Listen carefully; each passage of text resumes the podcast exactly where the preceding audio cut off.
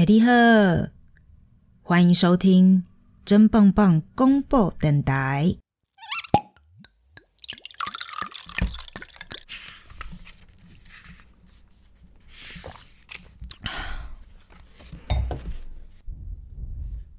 红酒说书人是真棒棒广播电台的一个单元，由真真我来为你读一本书，喝一瓶酒。再带点微醺中，分享一点生活中的小故事。龚于尧，太初有茶，与茶对话三十年。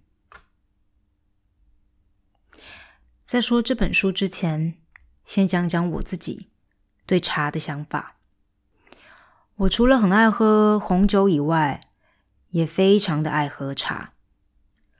不管是啊，我们这个台湾的高山茶、普洱茶，嗯，当然还有欧洲的话，最大宗就是很多的花草茶。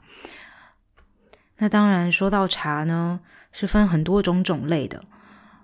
嗯，我必须要说，我喝茶是有时间段的，通常是这样子：早上一起床呢，我会先喝下两杯。啊，两杯黑咖啡，没有任何的糖，没有任何的奶。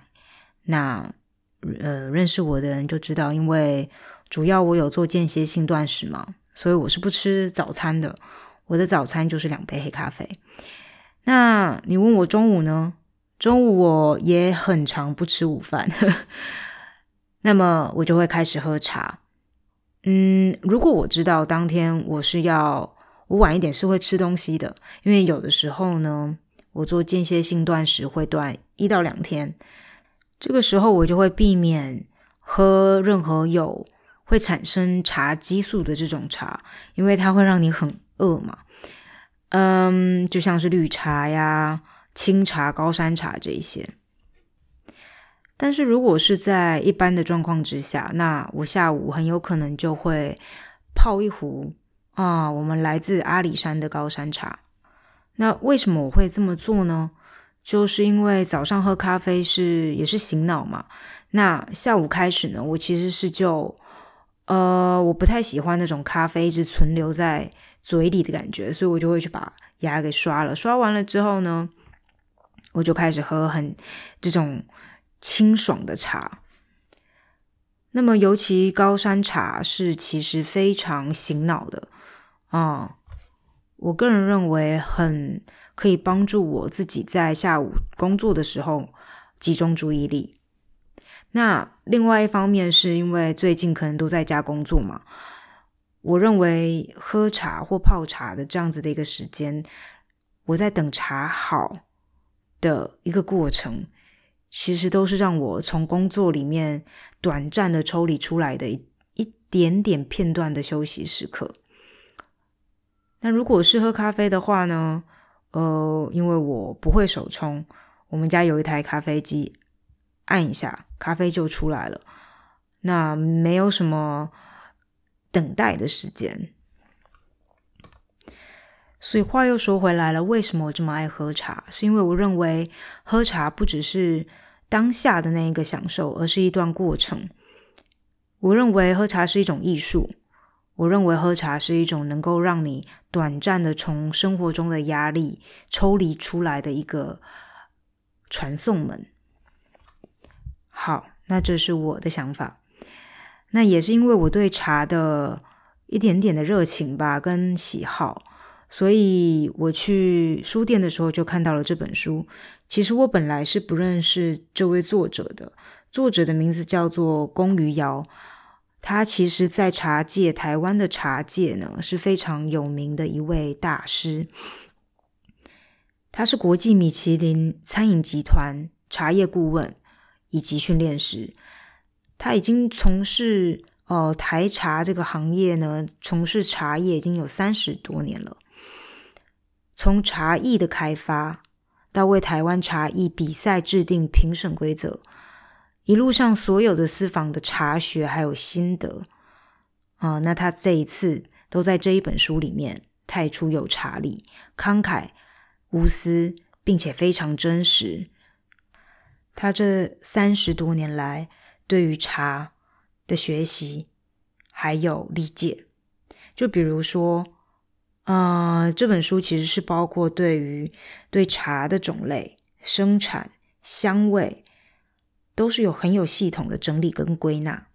当然，还有泡茶的艺术、茶具的种类等等，龚老师都有深入的介绍。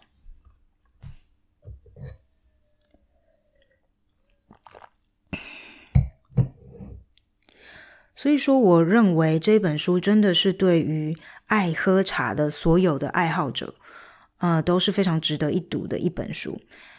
嗯，那因为这个龚老师他写他的写作的方式，其实有点像是口述的方式，像是他自己本身在告诉你一个故事，而不是那么硬邦邦的文字介绍。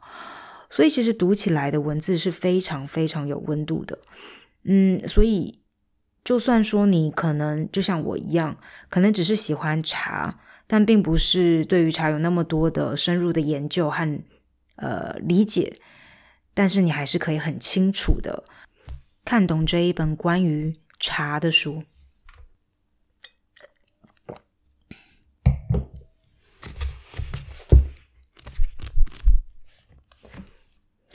那这本书找来了非常多有名的。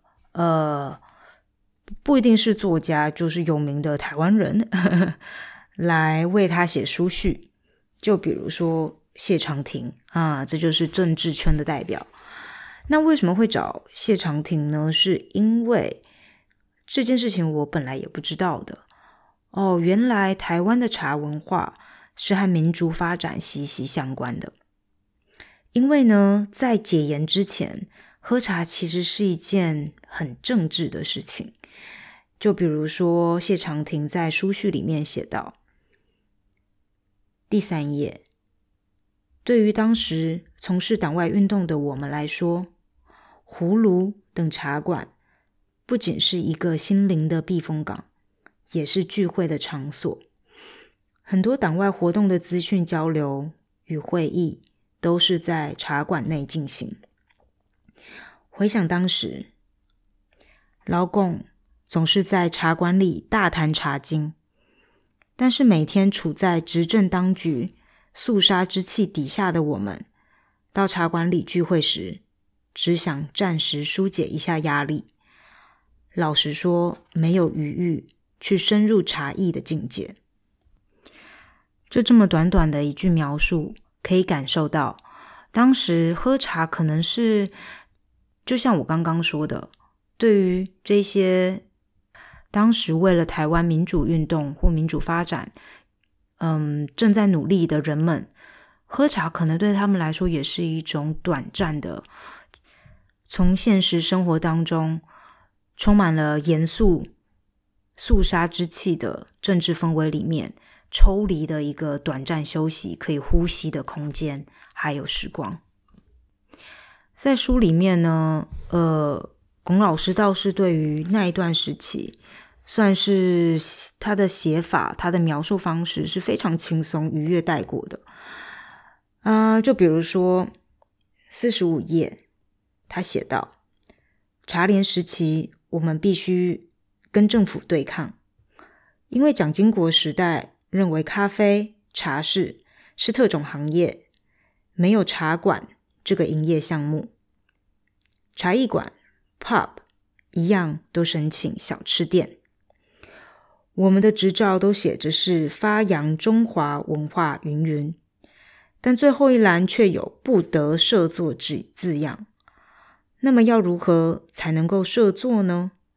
我们必须说，为了推广。台北当时有老人茶，淡水龙山寺就有纯粹一壶茶。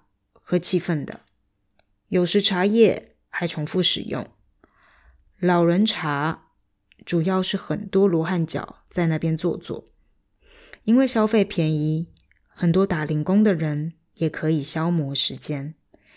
在越南也有类似的咖啡馆，可以点一杯咖啡，从早上坐到晚上，饿的时候啃一块法国面包，非常的庶民。在香港。则是已经绝迹的带鸟喝茶的茶肆。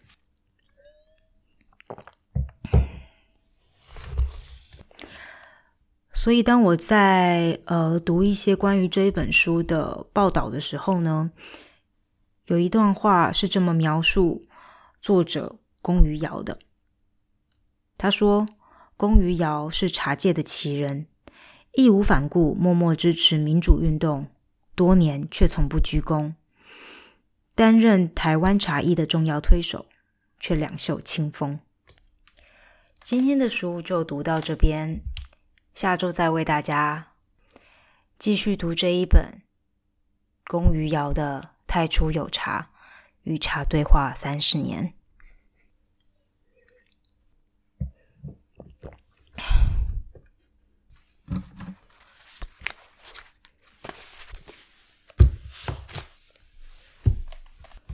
那么现在就来跟大家说一下，我今天喝的又是哪一瓶酒呢？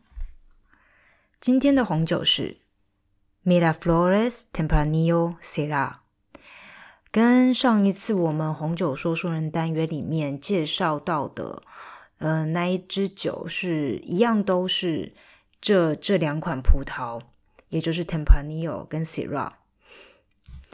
嗯，就像我上次说的，我很喜欢 Tempranillo 跟 Syrah 这两种葡萄的香味。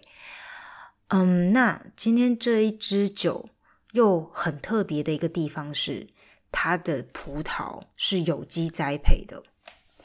在这边跟大家解释一下，有机农业究竟它的定义是什么呢？是不是就是完全无农药呢？啊，那农委会的定义是这样子的：有机农业是遵守自然资源循环永续利用原则。不允许使用合成化学物质，强调水土资源保育与生态平衡之管理系统，并达到生产自然安全农产品目标之农业。也就是说，有机是要兼顾环保、生态永续及食品安全的管理方法，并非只是一味追求农产品本身的捷径。那这时候你可能会有问题，会有疑问。那请问，有机栽培种出来的葡萄所酿出来的葡萄酒，是不是就比较好喝呢？好，那以我自己本身的经验来说，我觉得答案是否定的。不是说有机酒哦口感就会比较好，不是这样子的定义，而是说这个葡萄它本身在栽培、它在种植的这个。过程当中，它是有遵守自然资源呃循环永续利用原则的，那也没有任何使用任何的化学物质来去作为它的可能是呃土壤啊或者是肥料。不过近年来呢，有机酒这件事情，呃，我相信不只是在台湾，其实在欧洲也红蛮多年了。那其实这整个是一个包装哦，不只是酒啊，就是所谓的整个有机的农产品，它还包含了一个概念存在。所以呢，它在可能包装上面呀，或者是它在呃它整个的设计上面，都会是比较崇尚大自然啊，或者是回归原始的一种概念。那话又讲回到我们今天的这一支酒。啊，为什么会买它呢？实不相瞒，因为我不是那种特别会去找有机葡萄酒的人。就像我刚刚说的，我没有觉得它比较好喝，而且通常有机葡萄酒当然价格就会比较高嘛，这是无可厚非的，所以我不会特别去找。那为什么我今天会推荐这一支呢？两个很大的原因。哎，先再来喝一口。第一个当然就是因为它好喝。啊，真的是很好喝的一支酒。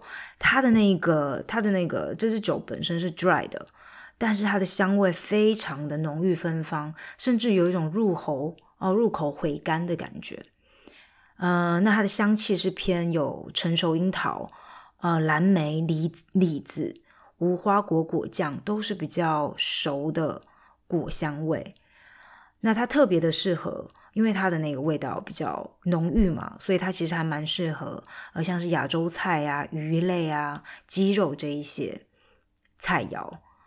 好，那第二个原因，第二个原因是这样子的，瓶身漂亮。